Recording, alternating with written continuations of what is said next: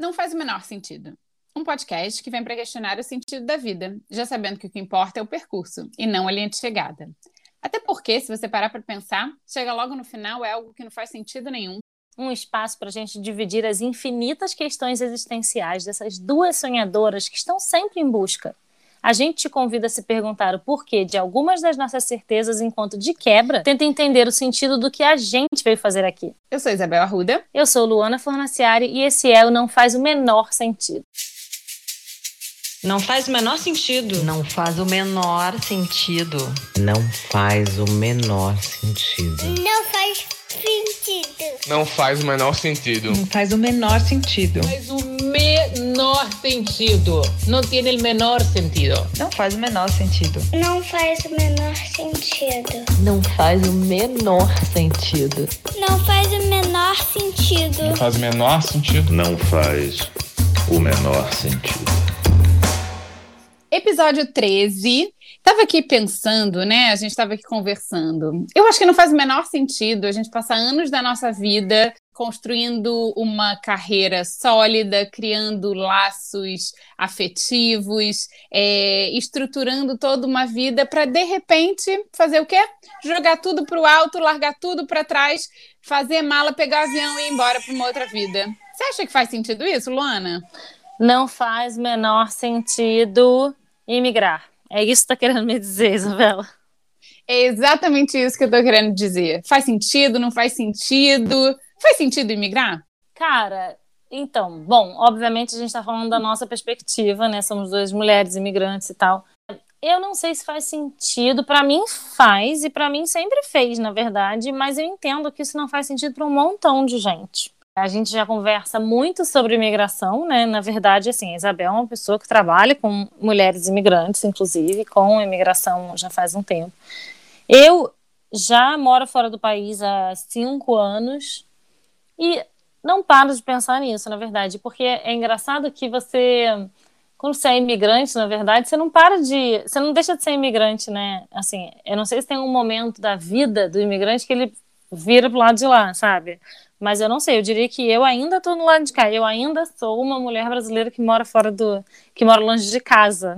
Que aí isso é uma outra, outra coisa também. O que, que é casa? Nossa, isso é muito interessante, porque primeiro, respondendo a sua pergunta, que nem foi uma pergunta, mas é, é, é curioso, né? Porque eu acho que ah, sempre seremos imigrantes, mesmo que a gente se sinta parte da comunidade onde a gente mora, mora, né, do país, mas eu acho que sempre seremos imigrantes, sim. Eu conheço pessoas, né, é, é, aqui no Canadá e trabalhando com isso, e me aproximei de muitas outras famílias e mulheres que moram fora já há 12, 15, 20 anos e que ainda têm essa percepção, né? De sim, aqui é minha casa, mas sim, sou, sem, sou e sempre serei imigrante.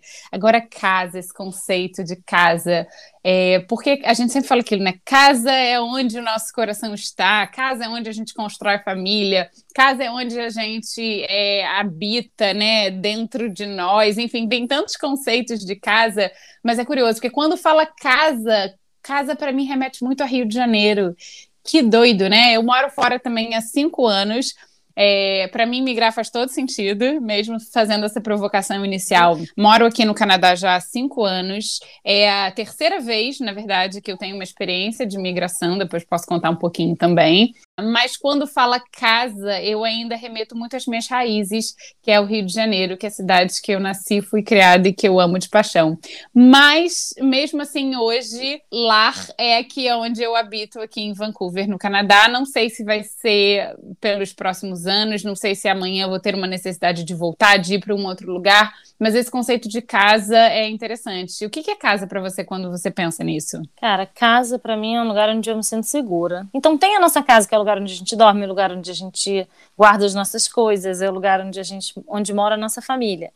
Mas existe um lugar, eu acho, no nosso coração de imigrante, é, eu acho que esse lugar não vai embora, sabe? Principalmente se você foi embora do seu país, se a gente tem o privilégio de nas, ter nascido num país tão maravilhoso quanto o Brasil e a gente foi embora.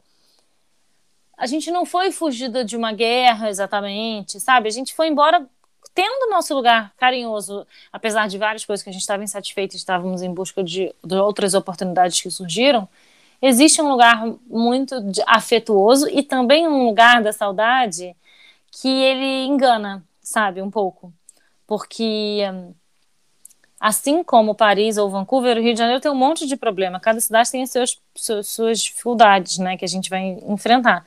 Mas acaba que eu acho que a gente vai ficando com uma saudadinha, saudadinha, saudadinha, e a gente vai amenizando todos os problemas que o Rio de Janeiro tem, enquanto o dia a dia da vida de imigrante, que é difícil pra caralho, a gente vai, isso vai ficando gigante, porque tá perto, uhum. na verdade, da gente, sabe? E aí, é, isso é uma coisa que eu penso muito. E uma outra coisa que eu penso muito, que eu queria te, te, te provocar também, é assim: imigrante ou expatriado? Por quê? Isso é uma coisa que eu, eu parei de falar que sou expatriado e comecei a falar que sou imigrante. Primeiro, que eu acho que é importante a gente pontuar, sabe? É, principalmente no meu caso, assim, eu tive a oportunidade de vir morar na Europa porque minha família é uma família de imigrantes italianos que foram para o Brasil e o Brasil, que é esse país tão maravilhoso, ele acolheu os imigrantes europeus que estavam fugindo da guerra no século passado e no século retrasado. Então, assim, eu faço questão muitas vezes de falar que sou é, imigrante e eu sou hum, descendente de imigrantes também, entendeu? Porque não é a história não começa em mim, na verdade, no meu caso, né? Tem uma longa história de imigração na minha família e, e, é bem interessante isso também, porque eu acho que tem uma diferença da vida do expatriado para a vida do imigrante, é que depois que eu entendi o que, que é a vida do expatriado, assim, gente, de novo, sem julgamento, vocês já entenderam o que é sem julgamentos, cada um sabe o que é melhor para si, blá, blá, blá. eu acho que vocês já entenderam, né, gente? A gente está no episódio 13, pelo amor de Deus, não vamos ficar aqui, eu, eu e Isabel falando todo dia a mesma coisa. Estamos falando a partir da perspectiva da nossa experiência. Eu não quero fazer julgamento aqui do que é expatriado, do que é imigrante, tá? Eu acho que isso é uma.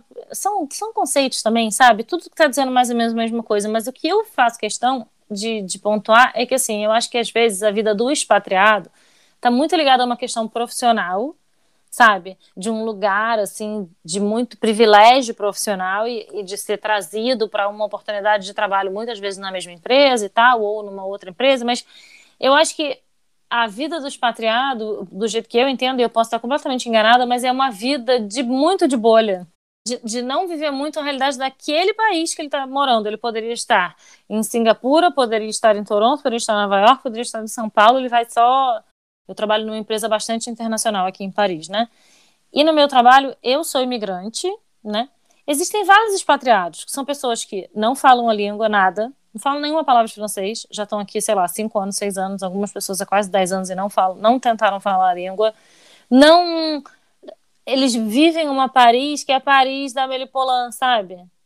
Que não é uma Paris real, eles não, não se locomovem muito na cidade, não tem uma ah. integração com a vida real da França, eles vivem indo em restaurantes onde os franceses não comem, eles não falam a língua do lugar, eles não têm muitos amigos franceses, só ficam numa bolha de expatriados, só se relacionam com os expatriados. E, assim, é muito difícil você ser imigrante e você se relacionar com locais, na verdade, sabe? Eu tenho poucos amigos franceses, mas eu acho que eu faço esse movimento, assim. Eu não sei se eu viajei completamente, se é isso que é expatriado, que é isso que é imigrante, isso é o que está na minha cabeça. Eu acho que depende muito da, das circunstâncias de cada um, de cada família, né? Você tem essa, esse exemplo claro que você vive, né, no seu trabalho, por exemplo. E eu não tenho esse exemplo, eu não tenho essa visão, porque acho que 100%, 99% das pessoas que eu conheço são imigrantes. Eu acho que depende muito também da, da condição. Se você vai sozinho para um outro país para trabalhar, pode ser que você viva nessa bolha. Se você vai com uma família, família, o resto da família também começa a entrar na comunidade. Os filhos vão para a escola, a mulher ou o marido vão para o mercado de trabalho, conhecem outras pessoas. E eu acho uma pena pessoas que mudam e que também não, não é, queiram conhecer mais do país em que vivem, né? De outras pessoas, de outros costumes, de outros hábitos.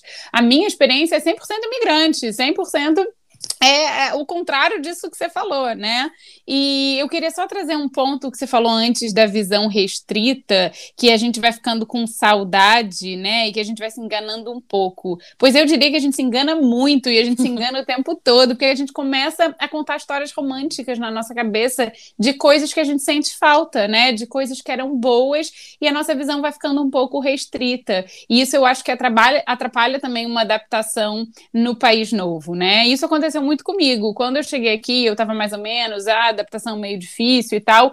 Eu começava a lembrar de um Rio de Janeiro que era só um Rio de Janeiro das minhas lembranças, não era um Rio de Janeiro real, sabe? E, e é curioso, porque hoje em dia depois de cinco anos, eu lembro que eu li uns textos que eu escrevi logo que eu cheguei e o quanto mu muitas coisas me revoltavam, por exemplo, no Rio de Janeiro, e que hoje em dia essa revolta é muito menor. Claro, eu não estou mais vivendo aquele dia a dia, né? Aquele dia a dia da energia gasta com coisas que deveriam ser básicas que eu tenho hoje aqui, como segurança, né? Educação, saúde, enfim. Mas é, a nossa visão fica muito restrita, sim, eu acho, né? Mas eu acho que esse se entregar para o novo país, isso é, é, é dá tanto conhecimento de vida para gente, dá tanto repertório, sabe? Eu tenho pouquíssimos amigos também é, locais. Meu grupo de amigos aqui são praticamente todos brasileiros, que a gente foi se conhecendo aqui, porque isso é muito bacana também, porque a gente vive uma vida muito única, assim, né? Só, é, essa é aquela frase que só quem é imigrante, só quem passou por isso sabe os perrengues, né?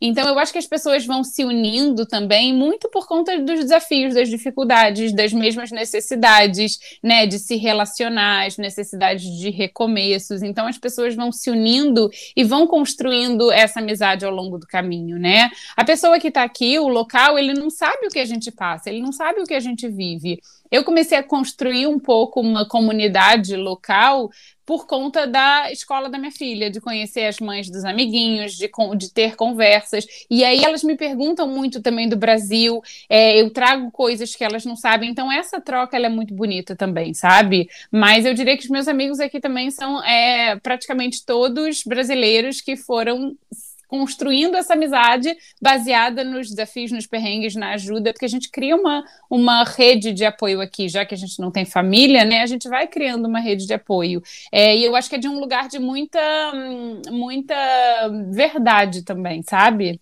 E eu acho tão interessante, não sei qual é a sua experiência aí, mas o que eu vejo aqui é tão, é tão interessante para mim a experiência da migração, porque é isso que você falou, é muito perrengue, cara, mas parece Olimpíada de problema. O primeiro ano de migração, gente, se vocês pretendem, alguém que está ouvindo pretende migrar assim, o primeiro ano é só para fazer você desistir porque tudo vai dar errado e nada vai sair do jeito que você planejou, absolutamente. E é desesperador, sabe? Porque você está querendo, você cria uma expectativa na sua cabeça de que você vai chegar e vai isso, vai aquilo, vai comer, no meu caso, né? Comer crepe, comer croissant, vou passear de bicicleta no Sena, nanana. e isso rola também, só que isso não é nada, essa não é a vida real. Quando a gente vira adulto, você vai fazendo as coisas, né? Você faz a sua carteira de identidade, aí depois você vai, faz o seu CPF um dia, Aí depois você, ah, muito tempo depois, provavelmente você vai alugar um apartamento para morar, so, né, para morar sozinho ou morar com um amigo e tal.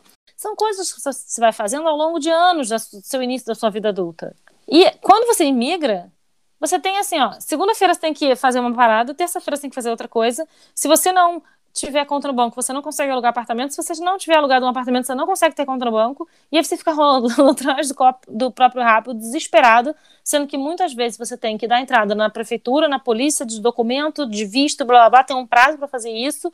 Você não fala a língua muitas vezes. E no meu caso, estava 10 graus abaixo de zero.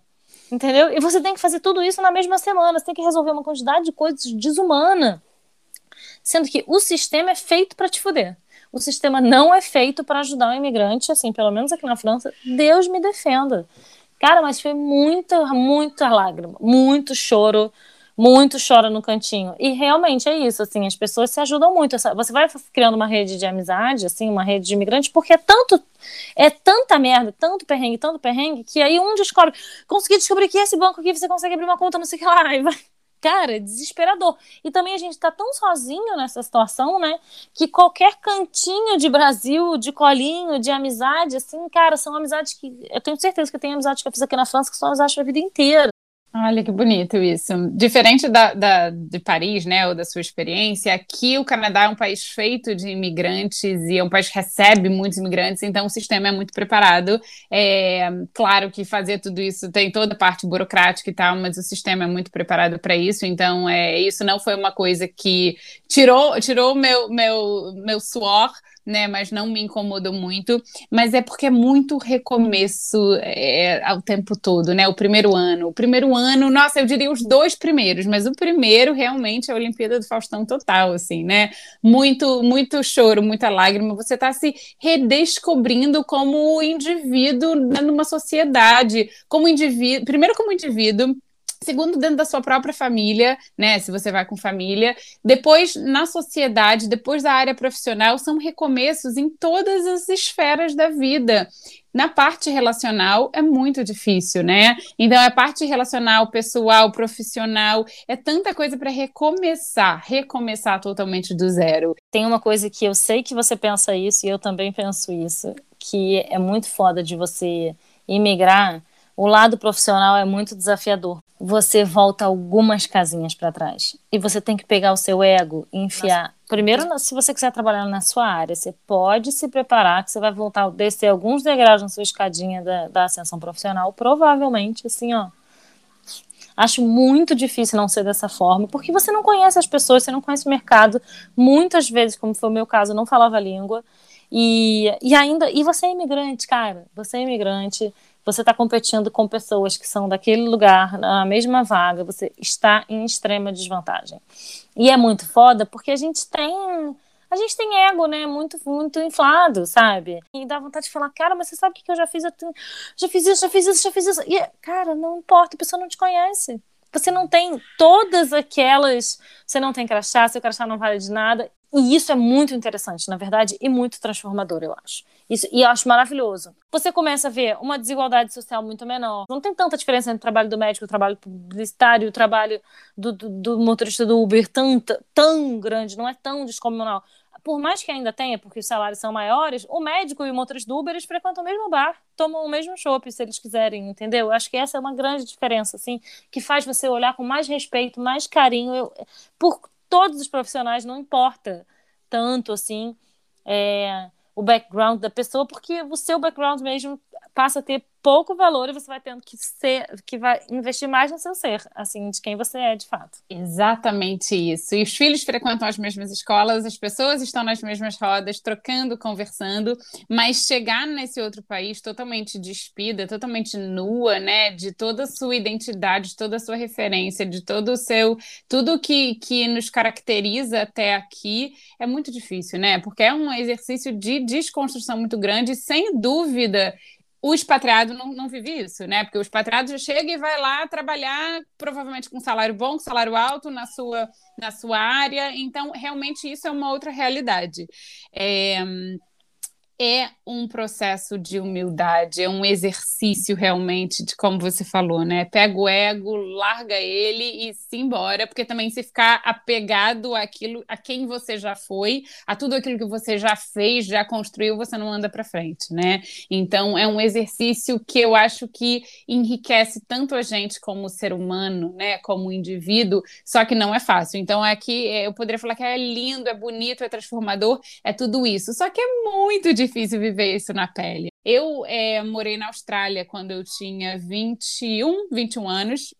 Eu me formei na faculdade e aí, ao invés de eu me jogar no mercado de trabalho, eu me joguei num avião, fui para a Austrália, lá fiquei por um ano e era jovem, né? Então, tava, queria fazer tudo, queria ter mil experiências e eu trabalhei com tanta coisa. Eu estava lembrando disso outro dia, né? Eu trabalhei vendendo cartão de crédito em, em shopping, panfletando na rua, eu fazia limpeza num escritório num prédio comercial. Eu trabalhava numa loja de kebab, kebab é aquela comida turca, né, que eu servia as pessoas e tal. Eu trabalhava na loja de kebab. Eu trabalhava em estádio de futebol, é, evento de música. Eu trabalhei com tanta coisa. E aí eu lembro que agora, né, dez anos depois, ah, voltei para o Brasil, construí minha carreira, fiz minha vida toda lá. E quando eu vim para o Canadá, eu falei, não, eu estou pronta para fazer tudo de novo. Vou recomeçar, né, trabalho no que for e tal. Só que nesse meio do caminho entre Austrália e Canadá, teve só uma carreira de 10 anos, né, que eu construí na TV Globo como produtora.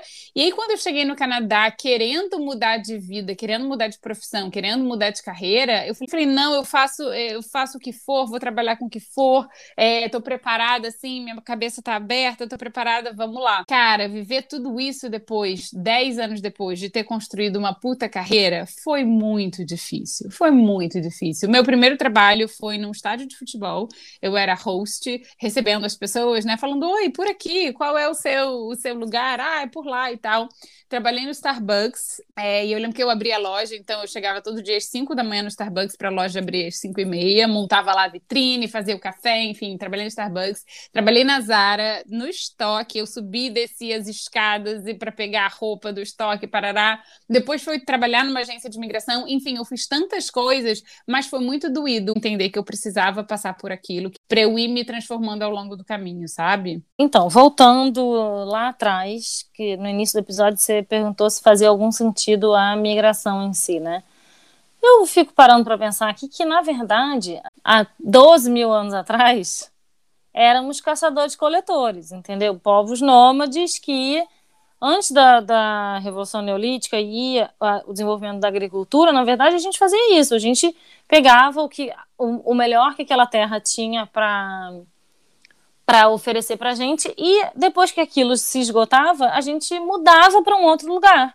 Todo mundo mudava para um outro lugar, né? E assim eram vários povos no mundo.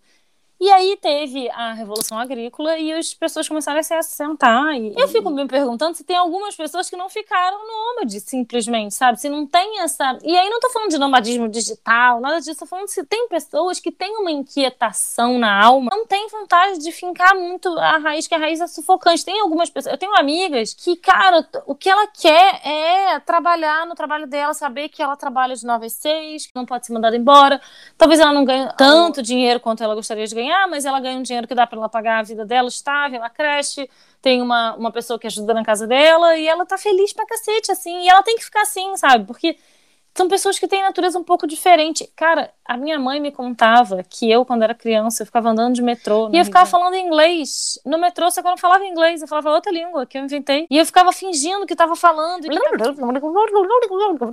falando essa língua porque eu tinha vontade. E aí que eu dizia, ela fala que desde pequenininha eu falo que eu vou morar em Nova York e conhecer o mundo inteiro. Eu acho que tem uma coisa que, cara, eu sempre tive essa vontade de descobrir o mundo sempre. E eu não tinha uma família que podia oferecer, né, me oferecer a possibilidade de viajar ao mundo, mas eu sempre, cara, desde que eu sou criança, eu me organizo para esse dia de hoje que tô chegando aqui, sabe? E não, não é fácil, não, é desafiador pra cacete. Não, não sei, não acho que Paris é a minha cidade. Não acho. E também não sei se o Rio de Janeiro é a minha cidade. Acho que eu fico com uma ideia romântica, porque lá onde estão as pessoas que eu amo, e aí eu sinto muita falta, obviamente. Mas eu não sei se existe essa coisa de minha cidade. Exatamente. Talvez a minha cidade seja. Eu tenha relações temporárias com cada cidade. Talvez seja isso. E, e tem, tem um lado muito negativo disso, de você justamente não criar raízes. Por um lado, né? Que, né assim, você não conquista tantas coisas, mas por outro lado, se você tem uma vida mais nômade, e, e isso só serve para algumas pessoas, eu acho que você vai criando experiências, né, conhecendo pessoas e tal do, no mundo inteiro. Cara, eu tenho amigos no mundo inteiro, assim, sabe? Pessoas que eu poderia dar um telefonema num perrengue, inclusive, assim. Claro, mas é a mesma coisa. Os meus amigos, amigos, amigos mesmo estão no Rio de Janeiro. Né? Assim, aquelas pessoas, aquela pessoa que você para quem você liga quando você precisa esconder um corpo. Sabe essa pessoa? Essa pessoa tá no Rio. Eu acho realmente que imigração não é para todo mundo. Eu acho que tem pessoas que têm necessidade, vontade de raízes e tem outros que têm vontade necessidade de asas, né? Então eu, não, eu realmente eu não acho que é para todo mundo. É, mas eu acho que uma vez que você experimenta, né? Quem tem essa curiosidade, essa vontade, eu acho que tem uma expansão muito grande, né? Assim, uma expansão do mundo. Você fala, nossa, o mundo é um lugar grande, o mundo é um lugar diverso, o mundo é um lugar bonito que legal essa cultura aqui, que legal esse povo aqui que tem esse hábito. E aí, quando isso acontece, não tem o voltar para trás para muitos, né? E eu acho que eu me incluo nesse também, de que, mesma coisa, sinto que Vancouver não é o meu lugar no mundo, não sei que lugar é esse, também não perco tempo descobrindo e pensando muito nisso, né? Eu quero é, ir sentindo os próximos passos. Eu acho que eu ainda migro de novo para algum outro lugar que eu ainda não sei dizer qual. Por hora, a minha vida tá boa aqui, meus filhos estão crescendo aqui, mas eu não sei qual é o próximo passo. E é bonito também a gente é, tirar um pouco esse controle de querer com, tirar o controle de querer controlar tudo, né? Eu lembro que quando a minha filha nasceu e a gente morava no Brasil, no Rio, eu já tinha tudo muito mapeado, porque ela ia estudar em tal escola, ela ia fazer natação no mesmo clube que eu tinha feito, que era o Flamengo, ela ia fazer não sei o quê, ela ia conhecer não sei o quê, e nada disso aconteceu, porque a gente, né, decidiu mudar. E, e olha que bonito, assim, eu já estava criando, mapeando a vida da minha filha sem abrir espaço para o novo, para o desconhecido, para as mudanças no caminho, né? E a gente se abrir para esse desconhecido, se jogar nessas experiências e ir sentindo o movimento que a vida vai pedindo da gente, eu acho que isso é, é, é para poucas pessoas, mas eu tenho aprendido a fazer isso. E o mundo se expandiu para mim. Eu acho que ele não vai mais fechar, sabe? Ai, que bom, amiga.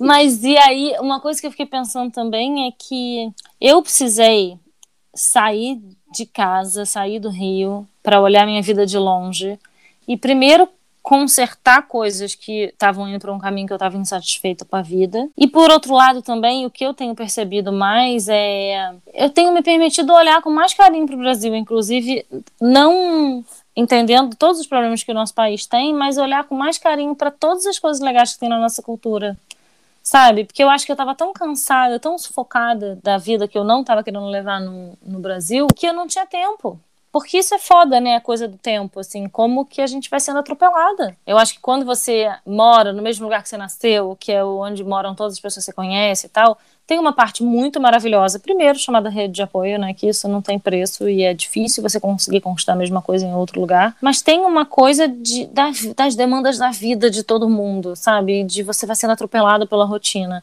Eu hoje fui deixar meu filho na creche e aí na volta vim ouvindo uma música e tal, e aí entrou uma música que eu não conhecia e era a música nova da Betânia que ela lançou. E eu vim ouvindo, caminhando pelas ruas de Paris num dia de sol, ouvindo a nova música da Betânia que é uma música tão brasileira, sabe?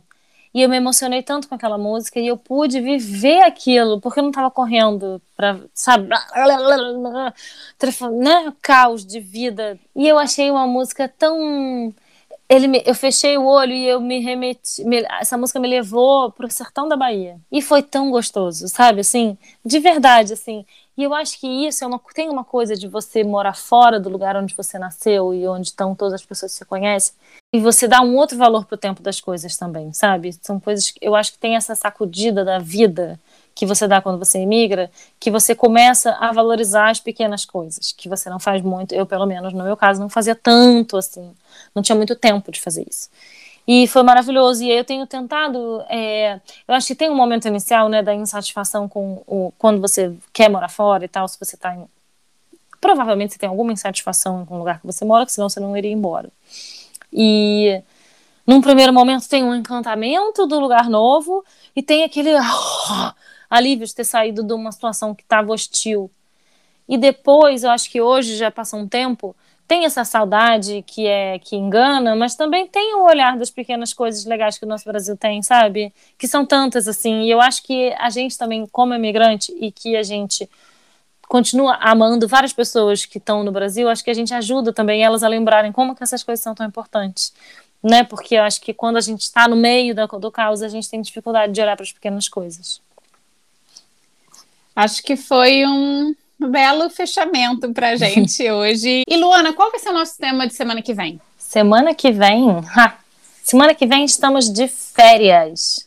Tá bom? Férias? Como assim férias, gente? Férias, exatamente. Estamos encerrando a primeira temporada do Não Faz o Menor Sentido, porque a gente também é o quê? Filha de Deus, entendeu? Tá um verão que uma coisa raríssima de se viver no hemisfério norte e a gente vai aproveitar esse verão e vamos sair de férias. Voltaremos só em setembro. Olha que coisa boa, exatamente, né? A gente tem que aproveitar as estações como elas se, se apresentam aqui pra gente, né? Então vamos tirar um, um mêsinho de férias. Enquanto isso, a gente também vai pensar em novas pautas, novos temas, para a gente se aprofundar mais. A gente tem ideias de trazer convidados, de fazer um pouco diferente, enfim. Então, a gente vai também tirar esse tempinho para a gente pensar em pautas novas e trazer coisas temáticas bem interessantes na próxima temporada. Maravilhoso. E se você quiser nesse tempo. Bom, esse tempinho agora vocês podem usar o quê? Para maratonar o Não Faz o Menor Sentido. E quem quiser, tiver ideia de pauta durante essas nossas férias, pode mandar pra gente no Instagram. Qual é o Instagram, Isabel? É maravilhoso. O Instagram é Não Faz o Menor Sentido, que é o nome do nosso podcast, mas com um monte de ponto no meio. Então é não ponto faz ponto ou ponto menor ponto sentido. É, a gente tem recebido algumas ideias muito bacanas. A gente já, na verdade, tem, é, pensa né, em algumas temáticas que vieram como sugestão, mas a gente vai adorar ouvir mais. É isso, gente. Então, olha, um beijo grande para você. Aproveite as suas férias. E para você que está nos ouvindo em casa, um beijo e até setembro. Um beijo, até lá. Tchau, tchau.